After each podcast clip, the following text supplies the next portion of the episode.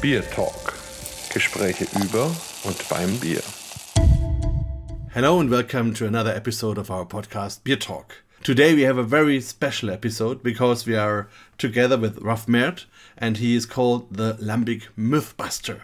And that's very interesting because he just issued a book and um, maybe it's the first one for a long, long time, which really goes deep into the Belgian beer culture and is not relating to the typical traditional stories you read in every other book. So that's really very interesting. So, and I'm curious what he will be telling me. To be honest, I bought the book. I could read about a third of it yet, because reading English is not so easy for me, but I'm getting through, and it's really very interesting. And I would like to to share most of it with you and also Ralf will tell a little bit about what he found out. But maybe first you introduce yourself in a short way to the listeners so that they know who is the Mythbuster.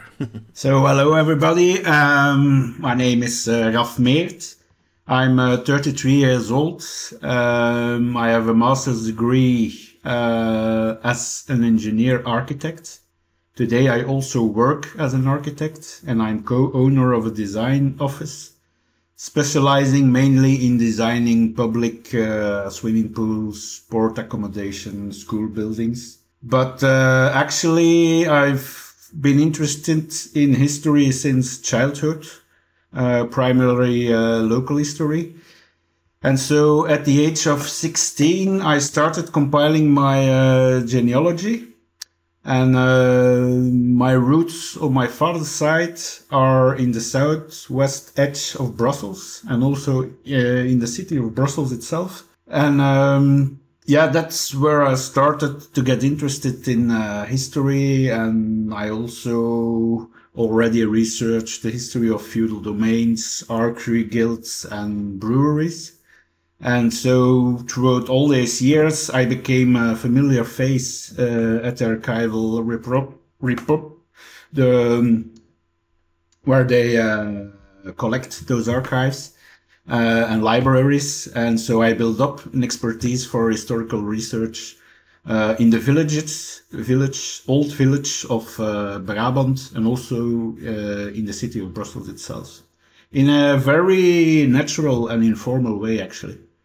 So um, today, this year, I think it's my 26th year uh, in archives. Yeah, it's yeah, it's what people call a passion. Yeah, I need to go a couple of days in a year uh, to those archives, going through old documents. That's my passion. Yeah. So other people would say it could have been such a nice life to have swimming pools and sun and maybe yeah. a cold beer and, and all easy. Yeah. But you like to go deep in the archives and you and you don't only drink beer, you also research about beer. Yeah. Uh, but is there a, a, a beer like a initiation or where did you start drinking beer or did it also grab your attention? Um, yeah, to make something clear, my main interest is is the history. Yeah? So I'm not uh, into going to beer festivals, uh, trying every new beer that's on the market.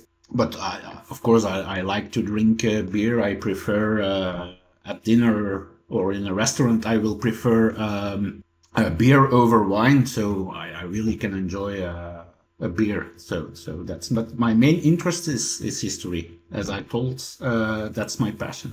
So when when did I get into beer? Um, yeah, actually, my very first beer was a lambic beer.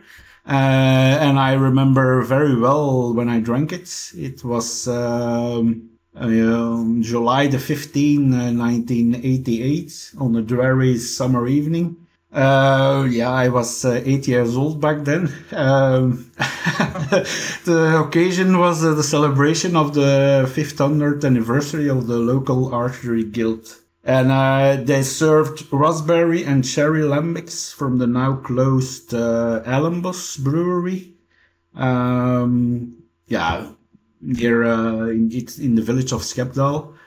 Uh, so, but to make clear, the Eylenbosch brand recently restarted, but uh, the historic brewery site has re recently been uh, reconverted uh, into to lofts. But so that evening, um, my brother and I, so that the evening of the celebration of the archery guild, uh, my brother and I held some mischief and we were able to get our hands on a few glasses of uh, fruit lambics. And we managed to escape our parents' attention and uh, we snuck to a quiet spot away from the crowd and our parents and empty our prize with uh, great delight. So uh, at the end of the evening, our parents were surprised to find my brother and uh, myself in a very happy and amusing state. so yeah, that's that's my first um, memory to beer, and and it was yeah lambic beer because uh, I raised in the, in the region of uh, the lambic beers. Eh? So I, I was born in Brussels, and then I I uh, grew up in a village called Sint-Pietersleeuw people who know the, the area a little bit. Uh, so the Moriau um, beer, actually today it's only a brand that's left.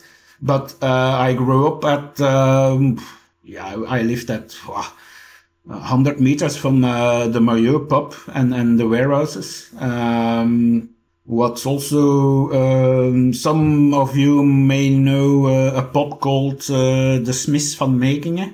It's a very uh, yeah traditional, uh, but I don't know. It's it's a correct translation. We call it a brown brown cafe and brown cafe. So very uh, authentic, authentic place. And and that's in that time my my grandmother was uh, born and raised. So yeah, I really into that that area of the lambic production. So it, it's always been present in my youth, lambic. Yeah. Yeah, that's great to hear, and I think it's it's also good because now we know you liked lambic from the first Yeah, time yeah. you tried it. Yeah. so you are totally out of the idea. Maybe you want to to to bash lambic, Yeah. so you really like it. That, that's interesting that you uh, mentioned that because people uh, have some sometimes difficulties. You call me the mythbuster, so I say this and this is wrong uh, on lambic history, but this has nothing to do with the beer itself. That uh, it's for me, it's telling uh, lambic's history correct. Is for me showing respect for the beer and its history. That's my main uh, purpose, my main goal. So that's yeah. I, will, will not say lambic is is a is a bad beer. It's not a good beer. That, that's complete idiot. That's that's totally right, Yeah. and I'm I'm also an historian, Yeah. a historian, and I'm I research a lot about our traditional beer, which is lager beer, Mm-hmm. and Bamberg and and the area around is more or less the home of that. And um, just a few weeks ago, I had really another very new thing I learned uh, that lager yeast was not really. Um, coming and, and and coming into my area and then it was there. No it was a, a strain and this came and then it came together with the top fermenting yeast and then it formed what we have now the, the today high potential lager yeast which is a, a very big difference also in the storytelling because now we have a link in between. And it's also interesting and also people look and think and yeah because it's the same. There are lots of myths and ideas and stories and persons, historical persons, whatever. And um, yeah, but maybe um, in my view, the Belgian beer history is is both old and young. because if you think of Belgium, it's a country it started in maybe 1830, and then you had the, the bad days with the wars. Uh, where a lot of the beer culture was destroyed, and, and then we had the industrialization, and we had the um, the total um, renewal after World War II, and so everything was like a restart. And I think that's that made it a lot uh, impact to the Belgian beer culture, and um, also what what would be interesting for me how it was before when we had more or less this greater Netherlands area, whatever. Um, if there was was it more a Belgium or was it more a Dutch or French Dutch or whatever beer culture? So maybe maybe you tell a little bit about what is the origin. So when when would you say we can start to talk about the Belgian beer? Ooh, that's um, not so easy question because I I'm, I'm concentrated on on lambic uh, beers, uh, of course. uh, But something uh, particular is that yeah, you talk about um, Belgian beers. Let's say before mid 19th century, there was um, a way of defining beers in Belgium, the Netherlands uh, during the Dutch period, um, to uh, make a distinction for beers um, by the place where they were produced. So every major city in Belgium, Flanders, had its own beer. And yeah, it's explained by the the pure yeast didn't exist uh, at that moment yet. Uh, explained by the the, the micro biologic uh, environment of, of each city, what, which was a little bit uh, different. And so, yeah, you, you have uh, the beers uh, from Hoegaarden, Leuven beers, Lier, Antwerp. So they have Mechelen, Diest, the city where I live now. People could order uh, in a pub, a pub in Brussels, for example. People could order a beer, a Disters beer or a Leuven beer. Yeah, I, I know, I know uh, what you mean, eh? because today uh, Belgian beer has a certain status and an uh, quality le- le- level label in it. But I don't think, in, for example, in the 19th century, that existed already. Except for, yeah, except once again for uh, Faro and Lambic. Those were beers that were uh, trans exported to even to America uh, at the end of the 18th century. There are references of, of Faro Lambic in Paris, uh, mid 19th century. So, uh, yeah, it was the, it were the Lambic beers. Yeah, because, yeah, okay, maybe it's because I focused on that, but that's for sure that Lambic beers were exported to uh, other countries in Europe and and overseas. So we could say more or less that the Lambics and Faros were the first very regional defined beers from what is today Belgium. So because the the other beers were just the top fermenting beers which existed everywhere, Yeah, depending yeah. on the water Yeah, and depending on the yeast and depending on the raw materials. But Lambic was something special which not existed in other places. Can we say this? No, no, it was No, something okay. very, very, very special. Yeah, it's quite uh, amazing or astonishing, surprising. Yeah, to transport, export those beers to America. That's yeah, very, very early in history. So yeah. So how did it start? So because when I read your book, you also say what we today understand what is lambic, Yeah. which means maybe thirty percent of wheat and maybe the wood thing and whatever.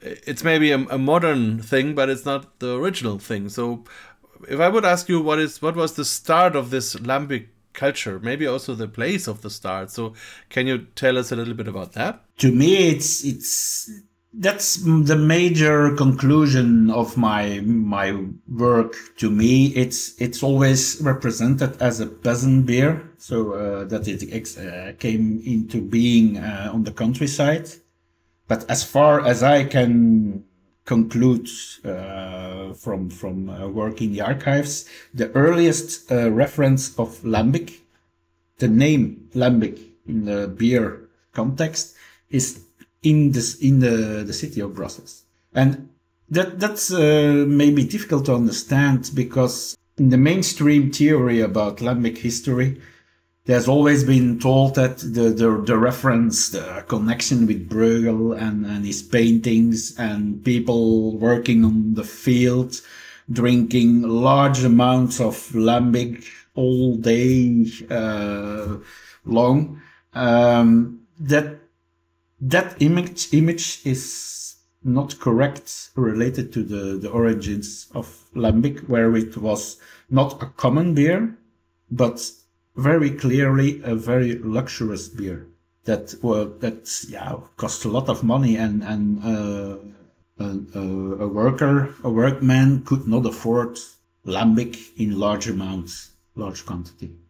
So it's very important to understand that two, three hundred years ago, there was a, a major distinction between beer for daily consumption on a basic ratio uh, in in a in a way to to get enough calories calories uh, um, to provide to work.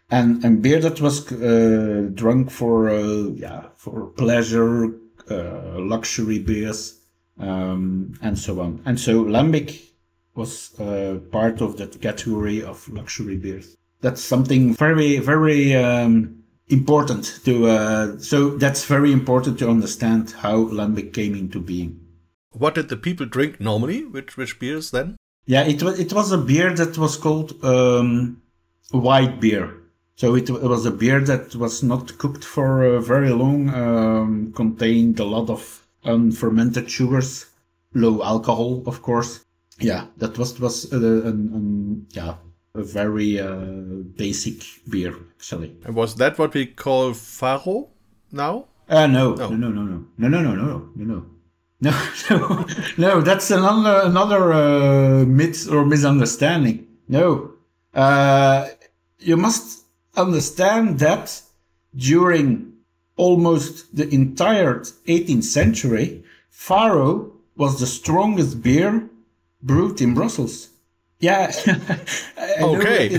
yeah, it, I know that we. That's why I say we we totally need to rethink lambic history. We need to look in a different way to lambic history. But there was there, there was a connection between faro and lambic, or was it a totally Yeah. separate beer? No. No, but it's important to understand that Faro existed already before Lambic. And so today, in today's uh, view, the mainstream view, uh, Faro is made from Lambic. So it's, it's uh, lowered in alcohol.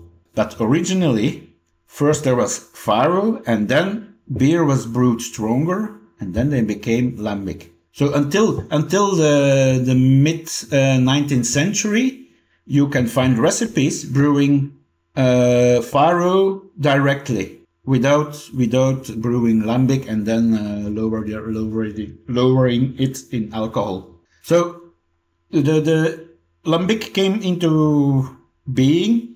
Um, so there is there is an evolution during the 18th century of brewing beers stronger. Before 1700, you will, yeah, there are no references of Faro in Brussels or the Brussels area. And then at that moment, the strongest beer was called double because um, the, the, the price, there was a regulated price in the, uh, the pubs. And so uh, people had to pay two uh, stivers uh, for one uh, jar of a pot of that beer. So that beer was called double. That was the strongest beer before 1700. Then first there's Faro, that was stronger than double. And then at the end of the 18th century, there is Lambic that was stronger than Faro and stronger than double. So it more or less overtook the faro. Yeah. Yes. Okay. Yeah.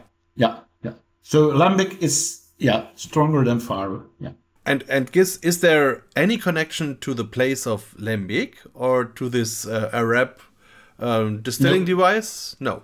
distilling device yes but not to this, the the village of lambic i don't know i don't have any references of of um, early references because yeah afterwards uh, lambic was was brewed all around uh, the countryside of, of brussels. But the earliest references of uh, lambic as a beer is in brussels in the city of brussels. So that to me that lambic uh, village connection yeah it's nothing more than a myth. There may be people unhappy with that. uh, yeah but yeah that's difference between uh, myths and um, trying to reconstruct an historical reality yeah. And what about the ingredients? Um, today Yeah. we say it, it's it's that quite big part of wheat. Has Yeah. has that always been the case or no okay? No, not- that- not- not, not- it's hard not for the- me today. no, not the amount of wheat uh, today. Actually, the most original recipes, the, the earliest recipes dating from 1800, there was even more wheat in it, double, double uh, as much as today. So today, um, they will say uh, one third of uh, unmalted wheat and two thirds of uh, malted uh, barley. But the most original recipes of lambic were the opposite: two thirds of unmalted wheat and one third uh, of uh, barley malt. And so, du- during um, centuries, uh, years, the the amount of wheat lowered. That's very interesting because um, I, I heard an, uh, a talk of the brewer of uh, Brasserie la Senne, Ivan, and he he said, okay, maybe there is even a connection between the Berliner Weisse, which existed in Germany, and and uh, the Witbier, which was in Belgium, um, because they were maybe similar. And if you look in the Berliner Weisse history, we also have a, a huge part of unmalted wheat, and and also some sourness. And if we put away the idea of wood, they are really very close together. So maybe there's my idea was maybe everywhere there have been maybe more or less barley based beer and wheat based beer or mixed beers whatever and and they evolved in in some ways Yeah. and and and with modern maltings and all these things now we have our today beer styles but before that was more or less a cloud of, of beers which not defined beer styles because maybe people didn't think about a beer style they thought about a beer which they made Yeah. with their traditional idea and and if they had to change because there was another grain or whatever then they did uh, because they didn't have any other idea so um, hmm. But there's something also very important what lambic originally meant in beer history. That is its capability to storage. And so the beers you mentioned, the white beers, I don't know how long they kept well. So you can say, okay, it's the same ingredients, but all 19th century references will say the same, tell the same. They say, do not touch, touch lambic for two years. You have to leave them in the casks for two years. And I don't know the, the, the, the, the, the comparison to white beers, Berliner Weiss. uh, yeah, it's the same ingredients, but it's totally different beer, I think. Oh, oh, what, what, what was the purpose uh, of that beer? because that- that's that's maybe that's something interesting because um, those white beers uh, in Belgium came from the uh, the most famous is the region of Leuven, Tienen, Hoegaarden. So there are references uh, from the 19th century saying that uh, during during summer Faro is too heavy, too strong to drink.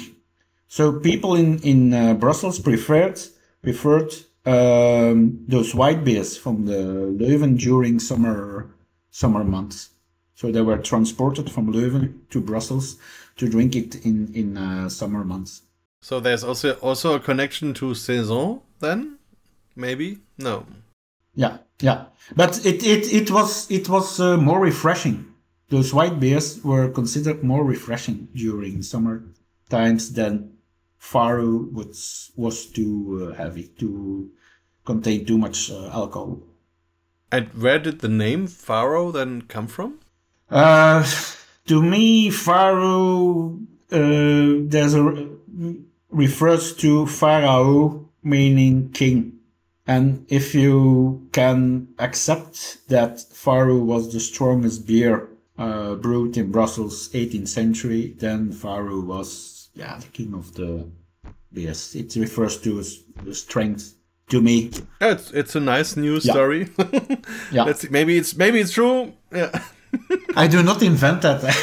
there are uh, written sources, uh, I think, from uh, 1825. the first one tells telling about. Uh, And so you would say the the name of Lambic then is Yeah. is from the distilling device, or is yeah, there any other? Yeah, be, yeah, yeah. Because um, if you look at lambic uh, at the end of the 18th century, it uh, distinguished uh, itself from other beers by his uh, clarity and his strength. So that that are two um, qualities uh, that are related to uh, brandy, uh, dis- distilled uh, drinks. So I think, yeah, that's where the connection with the distilling device uh, comes from. But not the story about taxation and all these things, which which is also told that there was a special taxation on distilling devices, and then that was taken over by the brewers and things like that. So Okay. I don't think so. No. All right. And what about the wood? Was there always wood with Lambic? Yeah, yeah. Because when it came into being, there was nothing else than wooden casks. Yeah. So also spontaneous fermentation was also always there. Uh, yeah, yeah.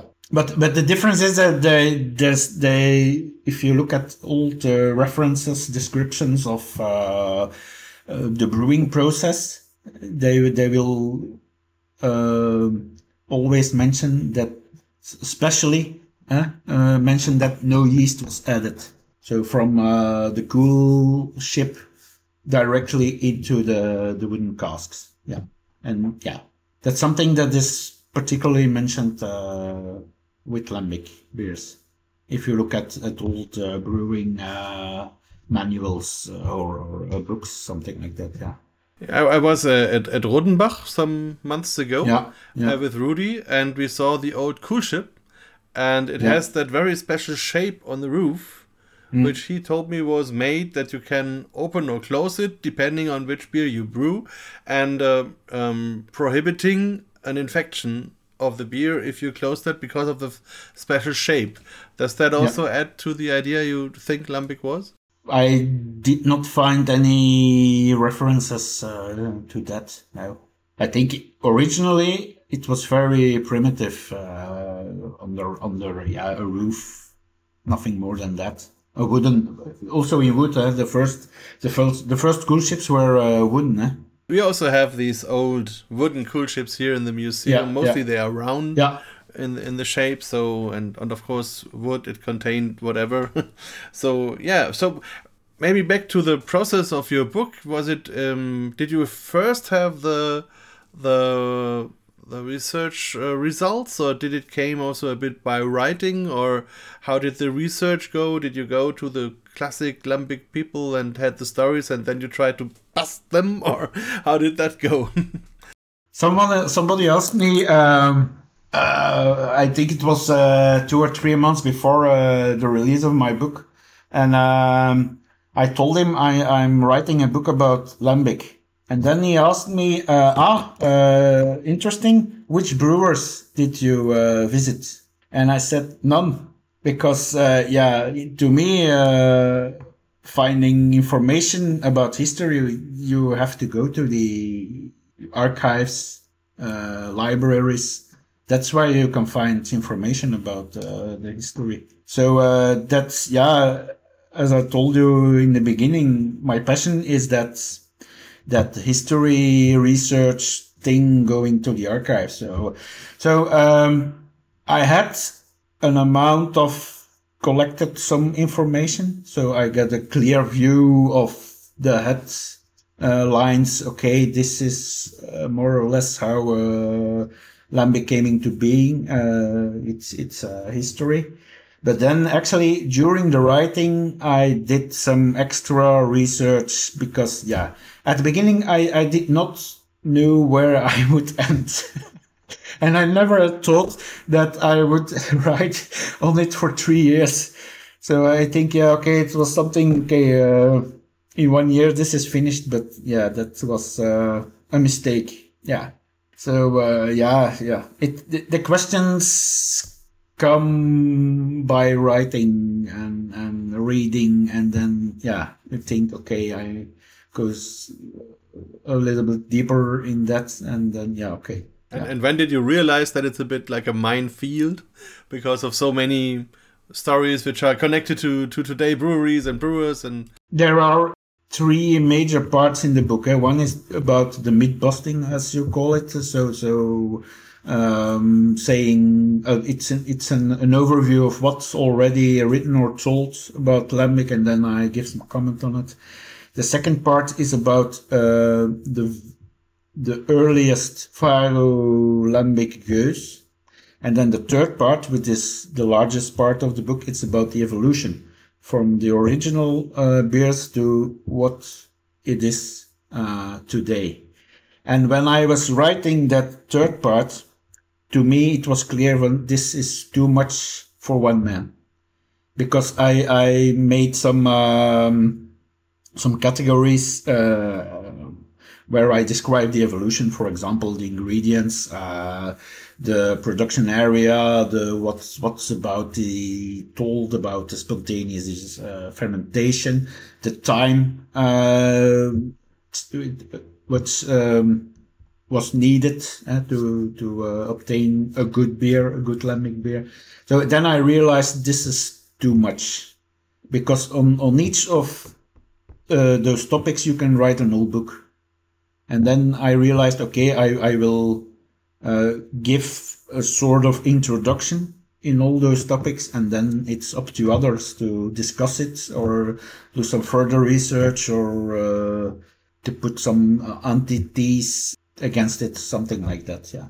Did you have reactions from the brewers, especially those who have their stories busted now? Uh, no, no. Actually, the that may sound very strange to you or people from abroad, but the interest in this particular uh, aspect of lambic, so its history, comes from abroad.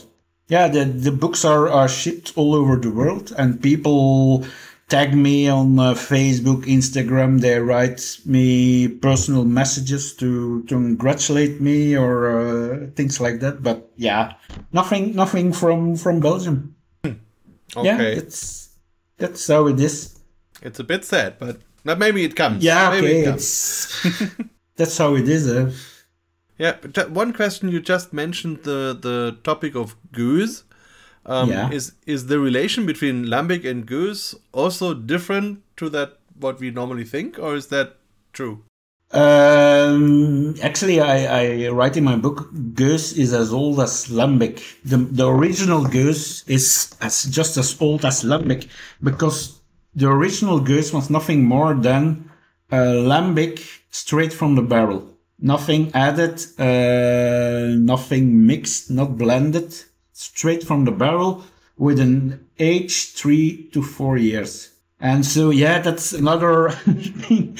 People uh, have some difficulties. The, the most original Gueuze did not need a bottle. There are plenty of references in the book uh, stating Gueuze lambic straight from the barrel. So you could could say the most original Gueuze is what we get today as a lambic. you can you can discuss about the recipes eh, because uh, the amount of wheat was higher. Um, there is also an, an aspect of uh, the size of the barrels. Uh, there's also the aspect of time. It's very important. Um, so when but let, let's make uh, abstraction of that. When you uh, visit um, a lambic brewer and uh, and you go to his in his barrel room he goes to the barrel and he serves you a lambic three to four years old. Nothing added nothing special. That was the most original Gueuze. Because that's that is that's about uh, what what does it mean Gueuze? Eh? so Gueuze was a prefix meaning un, not uh, unprepared not blended not sweetened nothing done with it something like that unprepared So the historical lambic was blended or mixed or whatever. yeah yeah yeah yeah So it was more or less the other so way around. that Yeah. that's that's because um, today uh, the most uh, how would I say the, the the mainstream view on brewing is you need uh, to make to make perfect brews.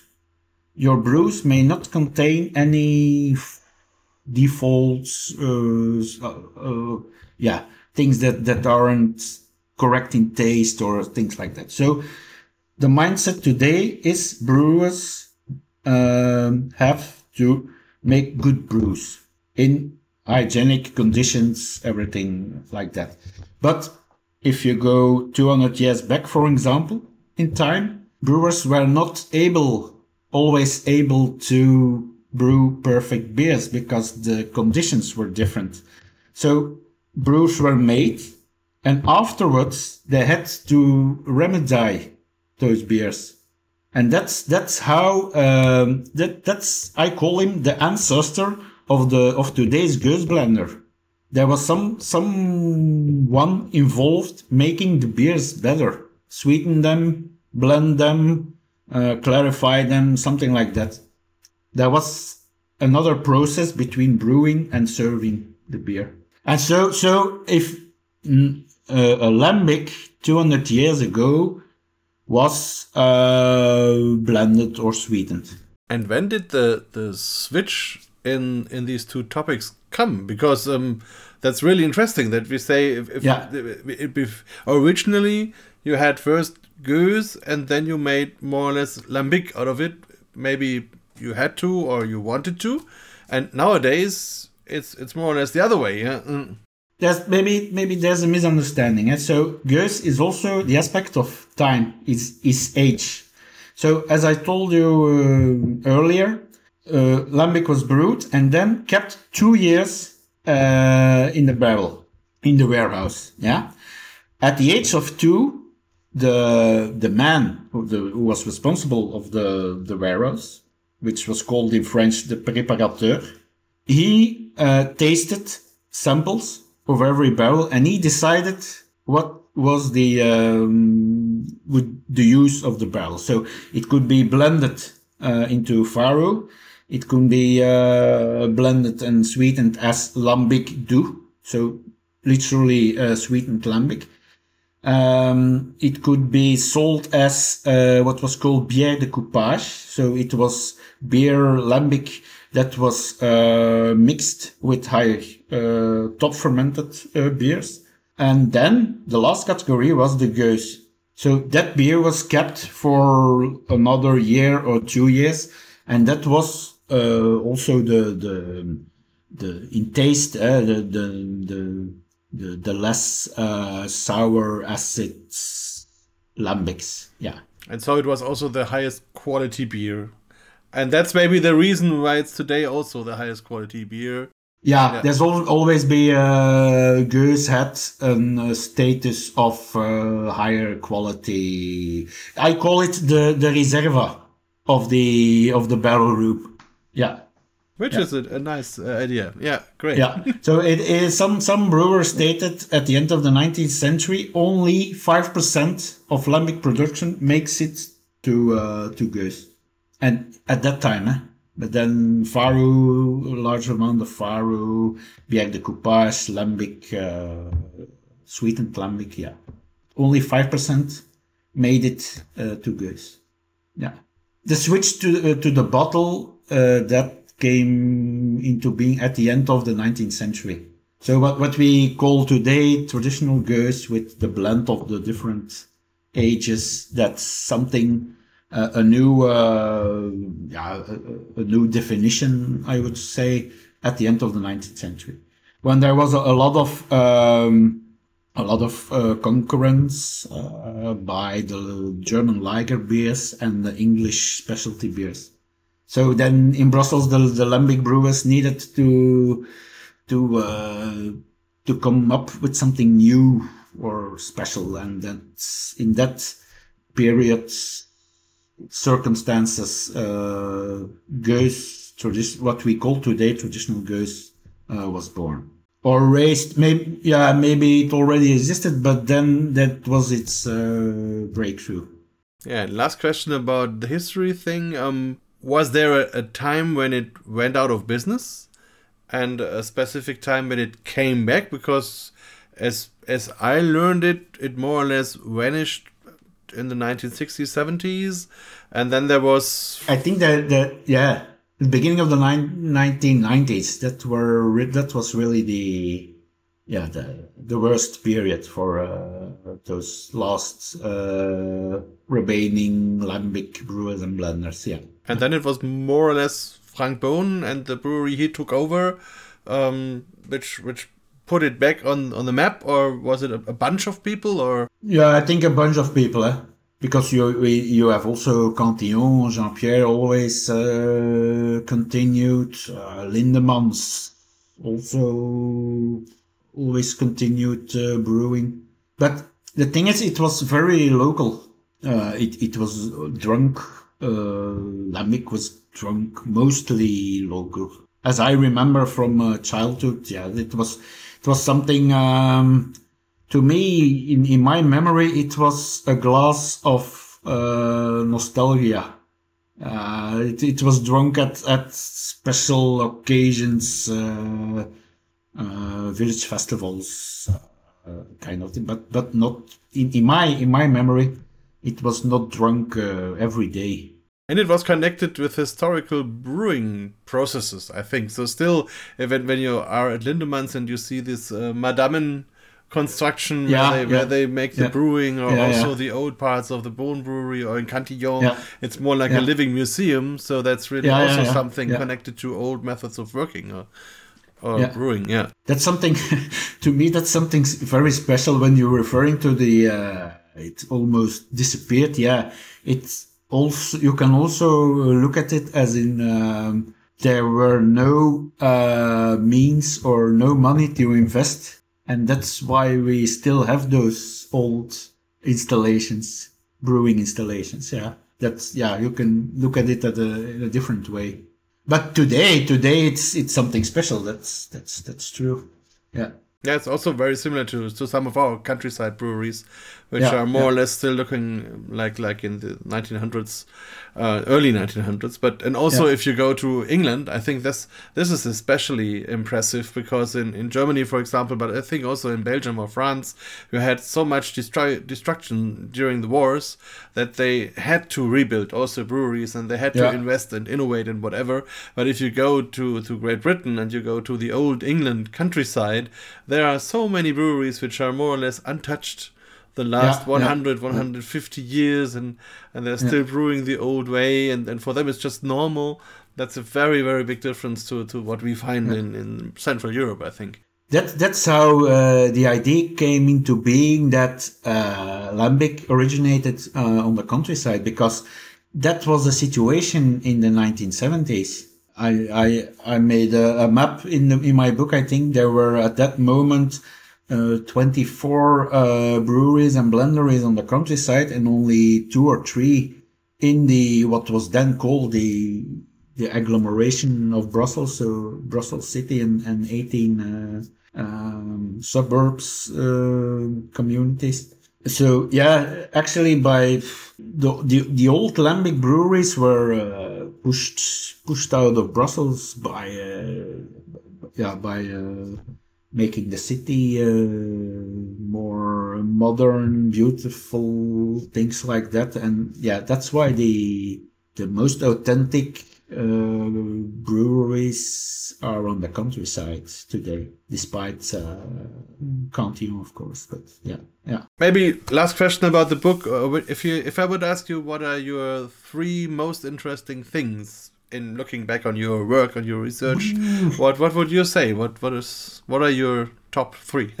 Yeah, the, the first thing is what I just said. The we have to rethink the lambic, the original lambic, as the peasant beer. To me, that's a completely uh, uh, false idea. Then the second thing, the, the Gueuze, the most original Gueuze. I'm quite certain about that.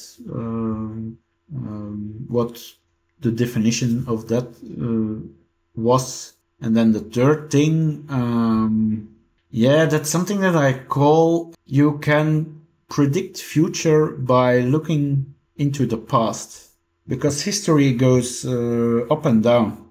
And so today we're uh, in a today Lambic is back on his, uh, its heights, but that means that there has to come uh, must go down again. So uh, yeah, that that's something that's yeah, if you look into history, you can predict the future. That's what I uh, call that. so you would not recommend to buy shares of Lambic producers now? Oh no, no, no! It's not about that. But it's about yeah, when it yeah uh, now it's in high demand. Then there will be uh, if you look to the into the past, of course. Eh?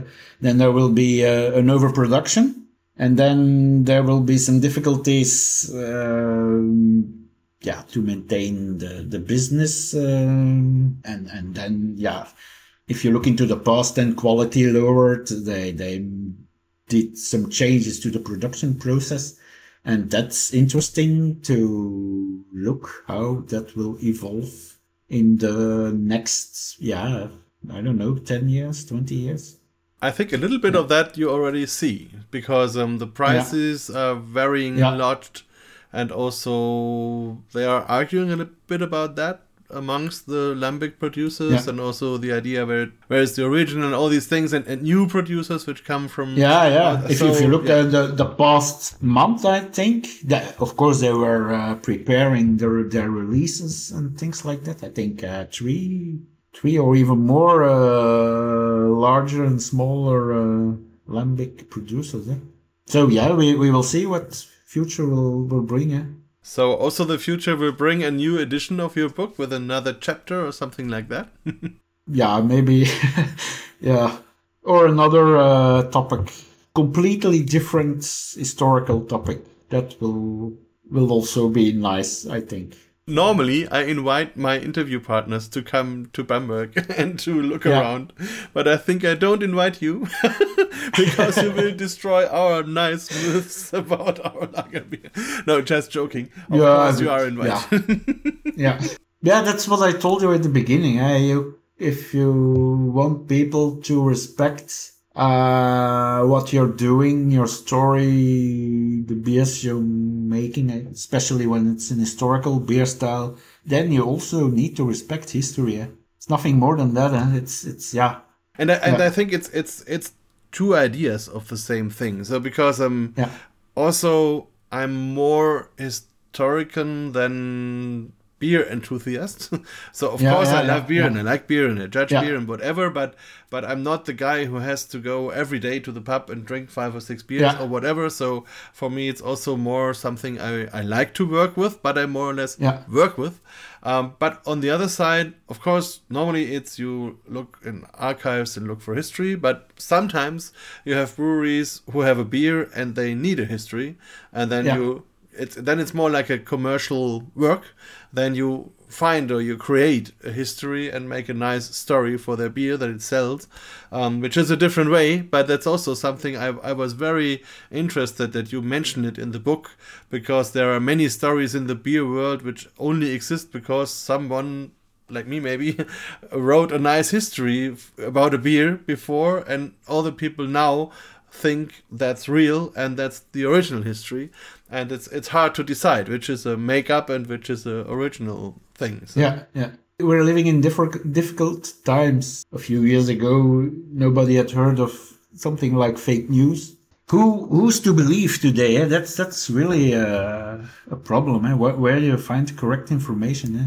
the internet uh, yeah it's yeah no, uh, that's uh, also as Wikipedia is something you can change. Yeah, yeah. It's yeah. not so, and, and it is used as other things yeah. too. And I think also in the beer world, when we have this this old uh, website, Rate Beer, which was always like a reference, and then it yeah. was taken over more or less by yeah, a yeah, company yeah, and then people don't trust it anymore so it's it's hard but i think that's another topic. So if people want to buy your book they find it at the normal stores like amazon and or no no no no no no. Only at uh, cantillon and drie fonteinen for this moment and then there is some interest from um, distributors uh, importeurs uh, in in different countries but i don't have a complete list of uh, all of them. So yeah. But there is a website of you where we can contact you? Yeah i need to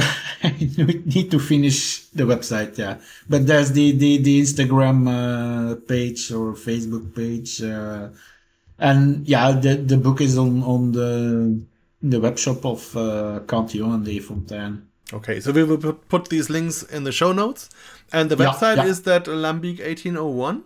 No, that was Lambic 1801. Uh, that was my research project. But now I have an, another lambicantamed.com. But that's not, uh, no, uh, it's in the book. in the first page in the book. Yeah, yeah.